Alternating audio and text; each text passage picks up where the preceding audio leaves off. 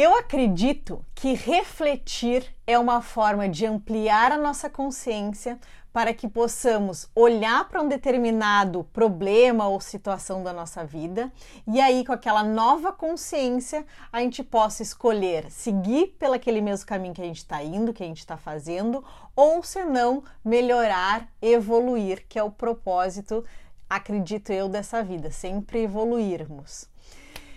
Vamos para mais uma pitada de reflexão?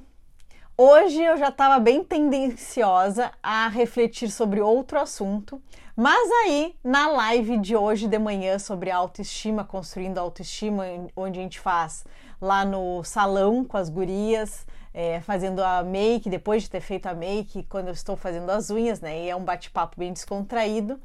Estávamos falando sobre amor próprio e sobre relacionamentos.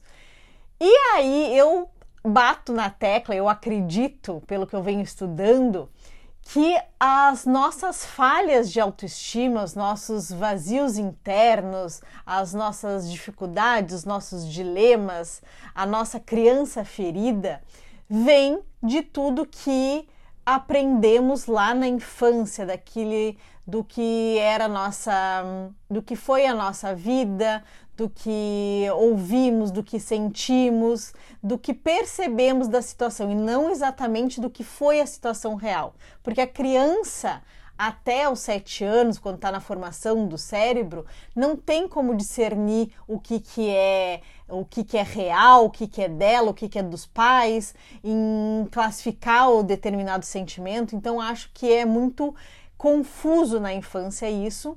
Só que é nesse, é nesse período que vai construindo a nossa autoestima e todos esses nossos sentimentos de carência, de abandono, de rejeição e tá tudo bem.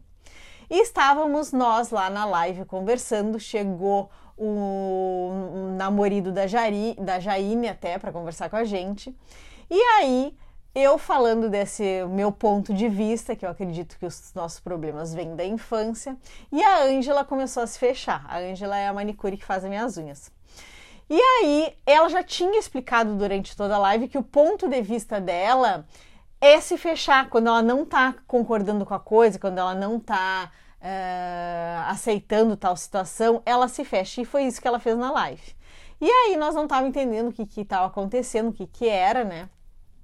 E ela ficou muda, calada, e só nós os três lá, eu, a Jair, o namorado dela, discutindo sobre a criança ferida e sobre como melhorar o amor próprio. Tá. Desligamos a live e perguntamos o que que é. Pode falar, fica bem à vontade, fala o que que tá te incomodando. E aí ela falou, soltou, olha, eu não acredito nessa coisa que da criança ferida, que são os pais que machucam uh, as crianças e esses traumas são todos dos pais. E nós tá, tá tudo bem. Fala isso, discorda. É bom discordar. É bom a gente dar o nosso ponto de vista. Não quer dizer que o ponto de vista que eu esteja levantando, que eu esteja abordando, seja o certo. E é para isso que existem as discussões, sem precisar ser brigas, mas trocar o que um acha, o que o outro acha, entender o ponto de vista do outro. Não quer que eu não, não precisa necessariamente eu concordar com o outro, ela concordar comigo, eu concordar com ela.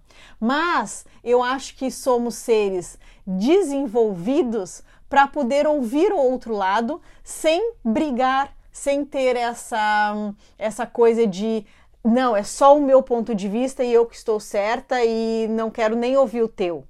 Eu acho que relacionamentos entre pessoas, que era até o que estávamos falando hoje na live, não só entre é, homem e mulher, mas entre amigos, entre pessoas, a gente tem que ter essa liberdade de poder expressar os nossos pontos de vista, nosso ponto de vista, e a outra pessoa não necessariamente precisa aceitar. Não é para doutrinar a outra pessoa.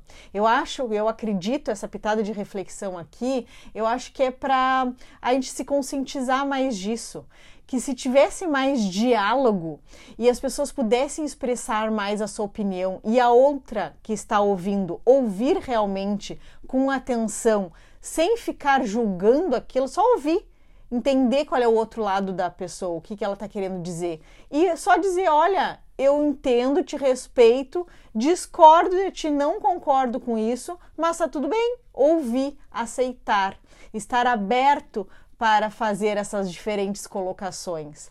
A gente não precisa catequizar as outras pessoas. E isso acontece muito hoje em alta, né, com essa coisa de política que está para as eleições, né, em que a gente só pode ter um partido e a gente não pode ouvir o ponto de vista do outro partido. E a gente não pode aceitar por que, que a pessoa vai votar na outra pessoa.